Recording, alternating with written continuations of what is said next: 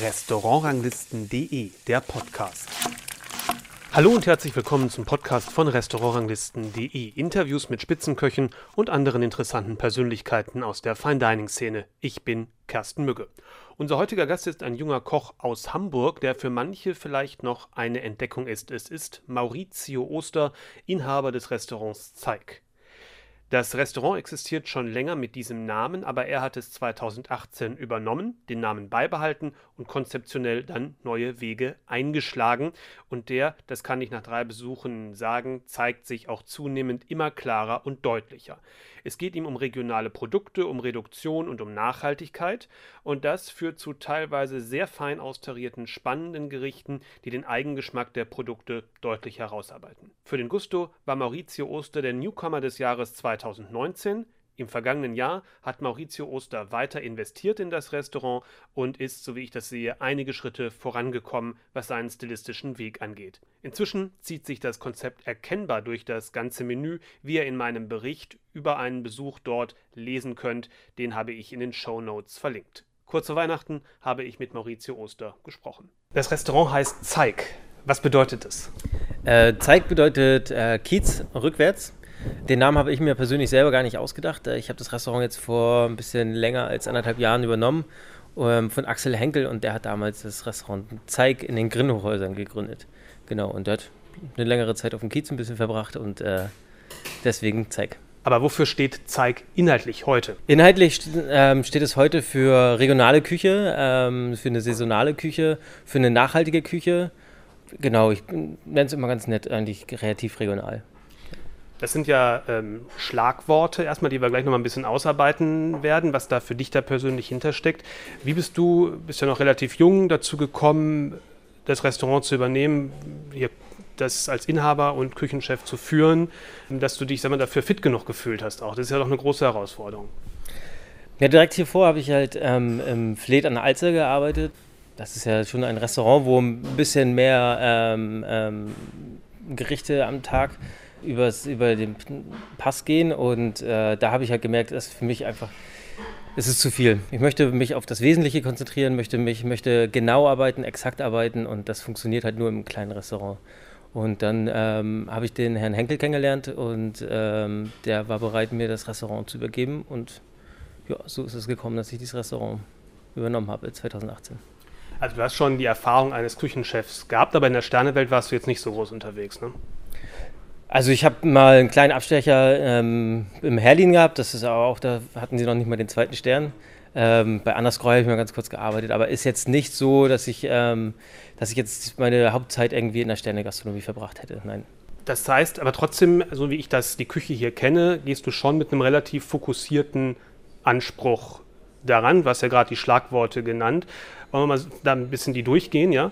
Ähm, Regionalität, was heißt das für dich? Ziehst du da einen festen Radius um das Restaurant und sagst, so und so viele Kilometer sollen es sein? Oder geht das eher von der regionalen Küche Norddeutschlands aus? Was ist da dein, dein Heran deine Herangehensweise?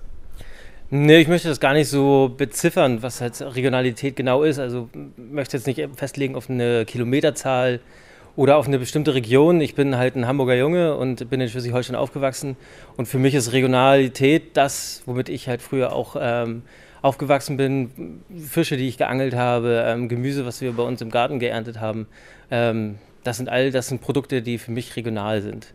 Und ähm, generell möchte ich mich da auch nicht zu sehr beschränken. Also dieses brutal regionale wäre jetzt nicht ähm, ganz ähm, unser Stil, weil auch eine Zitrone hat eine Daseinsberechtigung bei uns in der Küche das heißt, bei Regionalität ähm, gehört ja auch immer dazu, entsprechend an Produzenten heranzukommen, die hier in der Region arbeiten und auch in einer guten Qualität abliefern, sodass du damit auch was Vernünftiges machen kannst. Welchen Aufwand, welcher Aufwand fließt da so rein, entsprechend da an gute Leute ranzukommen, für Fleisch, für Fisch, für Gemüse, für Kräuter, für was weiß ich auch immer? Tatsächlich ist das die Aufgabe, die wir uns noch mal extremer widmen möchten jetzt im Jahre 2020 ähm, Fleisch und Fisch sind wir schon relativ gut aufgestellt. Ähm, dadurch, dass ich auch im Fleet vorher gearbeitet habe, der, mit Thomas Sampel damals, der sich ja sehr stark auch um dieses ähm, regionale Thema ähm, bemüht hat, hatte ich natürlich auch schon ein bisschen Vorkenntnisse und wusste auch schon mal, wo finde ich gutes Fleisch, wo finde ich guten Fisch. Ähm, dazu sind jetzt noch einige dazugekommen. Ähm, das der Lars Bäumer, den möchte ich mal ganz kurz erwähnen, von Frisch gefischt. Der hat auch jetzt gerade ziemlich parallel mit uns angefangen. Und ähm, der kümmert sich darum, dass halt direkt der Fisch vom Kutter kommt und gar nicht erst über irgendeine Auktion und ähm, zahlt den Fischern auch direkt faire Preise, teilweise sogar das Doppelte, was eigentlich ähm, so eine Auktion bringen würde bei dem. Musst du da selber viel suchen, um an solche Leute ranzukommen? Oder kommen die mittlerweile zu dir, weil die gehört haben, hier ist jemand, äh, der auch mit meinen Produkten was anfangen kann?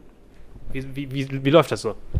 Ähm, tatsächlich äh, ein Hoch aufs, äh, auf die sozialen Medien.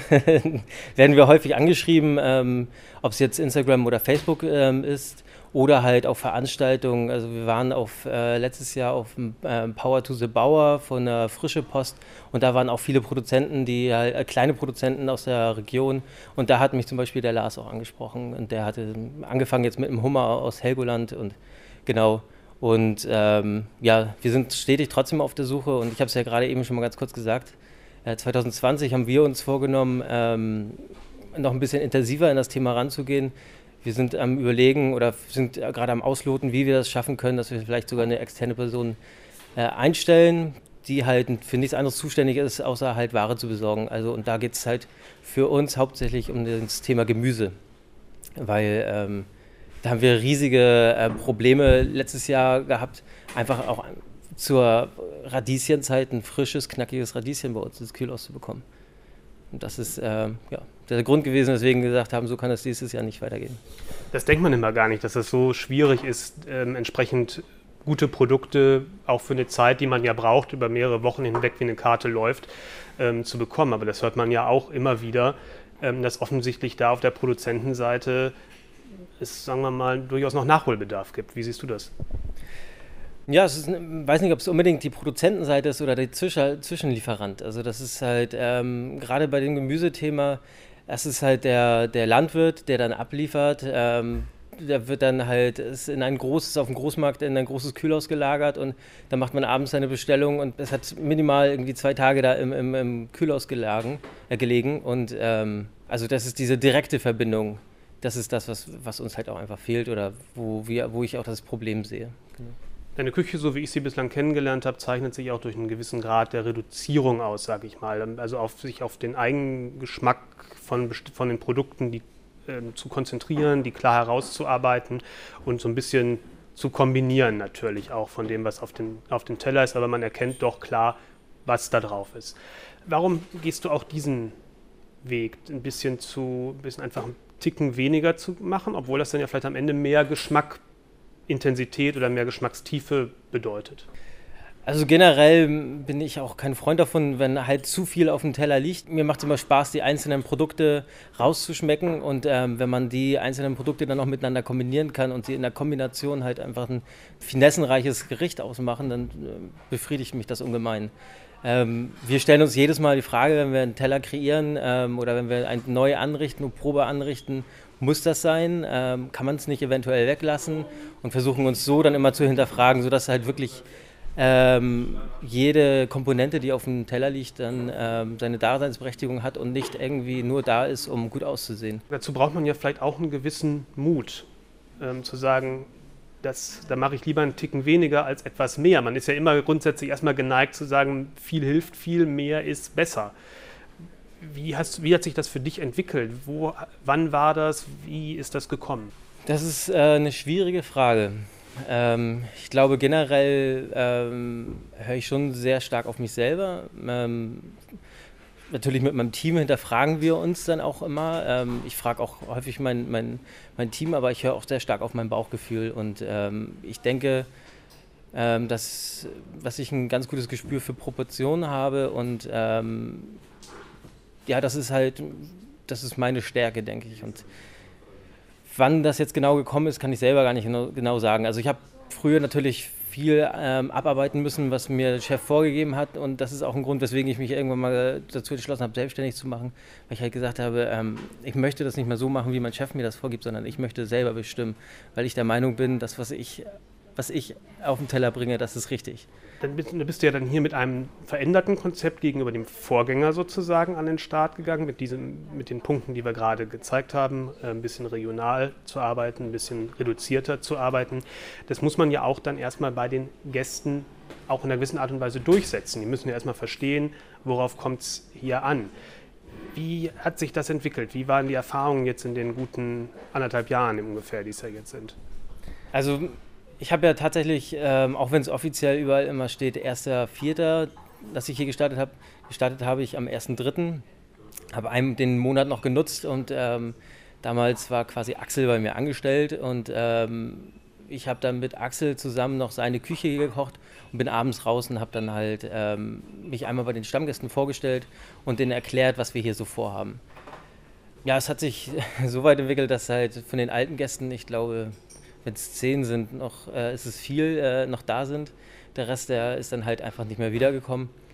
Was für mich vollkommen in Ordnung war. Sicherlich war es auch hart ne, ähm, am Anfang, aber ähm, den Kampf das war mir schon klar, dass es halt äh, nicht ganz einfach war.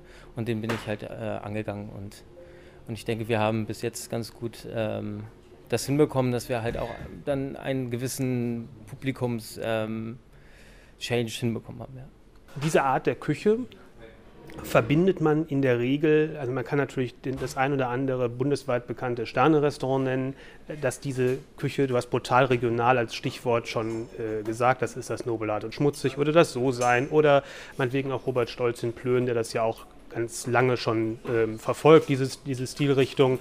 Es gibt noch ein paar andere Namen sicherlich. Du bist jetzt in einem Bereich unterwegs, ähm, wo man Leute sagen, wo Leute auch essen gehen, das so im alltäglichen Bereich auch spielt, was man nicht, wo es nicht ein, eine Rieseninvestition ist wie für ein Sternerestaurant, sondern einfach ein Ticken, äh, Ticken drunter ist. Ähm, ist es da was anderes, mit dieser, mit dieser Richtung zu arbeiten, weil vielleicht auch ein anderes Publikum angesprochen wird?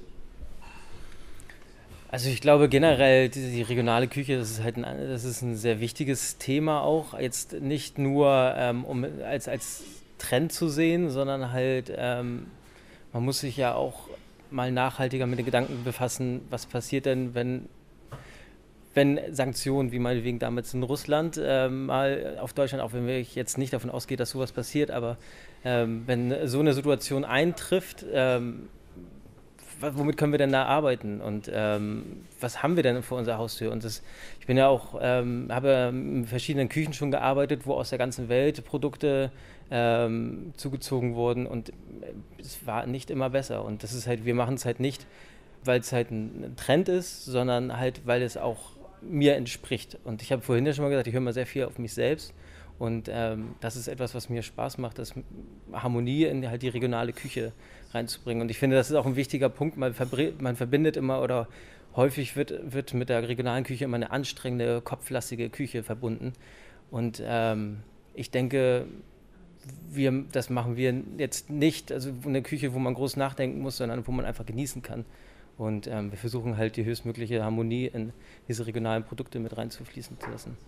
Aber das ist schon so ein, das ist schon so ein Ziel, dass es nicht zu kopflastig wird. Darüber denkst du schon nach, oder wie verstehe ich das? Ja, richtig. Also das ist halt, ich, ich persönlich ähm, mag harmonische Teller und ich mag es einfach äh, zu genießen und abzuschalten und ich versuche halt, ähm, oder wir versuchen halt ähm, Gerichte zu kreieren, wo halt, wo man sich einfach zurücklehnen kann und, und ähm, es schmeckt einfach. Und man muss nicht, man muss nicht immer drüber nachdenken, warum ist denn jetzt, warum muss denn, ist das jetzt so oder so sonstiges. Ähm, versuchen natürlich auch mit Fermentation und verschiedenen ähm, Methoden zu arbeiten, um auch mal einen ganz komplett anderen Geschmack zu, ähm, herauszukitzeln, aber halt versuchen das Ganze wieder in Harmonie zu bekommen. Das ist gerade, du nennst das das Stichwort Fermentation gerade angesprochen denke, das sind ja alles auch viel Entwicklungsarbeit, die in dem Bereich noch geleistet wird, weil das sicherlich noch nicht alles so ausentwickelt ist wie im, in der klassischen Küche, wo die Rezepte seit Jahrzehnten, seit Jahrhunderten erprobt sind. Ihr seid nur ein kleines Team. Als Selbstständiger hat man noch viele andere Aufgaben, außer sich um die ähm, Entwicklung neuer Rezepte und neuer Gerichte äh, zu kümmern. Wie läuft das dann in deinem Arbeitsalltag ab, dass es trotzdem gelingt, auch sowas eben zu machen, da auch für sich selber auch einen Schritt weiter zu kommen? Naja, also generell haben wir, geben wir uns jetzt hier keine großen Grenzen oder Vorgaben. Also ich sage nicht, dass wir jetzt ähm, jeden Monat müssen wir das Menü wechseln oder ähm, wir müssen sechs Gänge auf der Karte haben. Das ist halt auch diese Freiheit, die ich mir halt ähm, durch meine Selbstständigkeit selbst wieder geschaffen habe. Dass halt, wir sind ja hier vollkommen frei. Wenn mir mal ein Gang nicht gefällt oder ähm, wir sagen, wir möchten morgen ein Gericht wechseln, wechseln dieses Gericht, das funktioniert nicht so, wie wir uns das vorgestellt haben, dann gibt es halt einfach nur einen Fünfgang. Also das ist halt, ähm, die Freiheit nehme ich mir dann raus und das wird dann halt so lange ausgearbeitet, bis wir dann halt wirklich hundertprozentig zufrieden damit sind.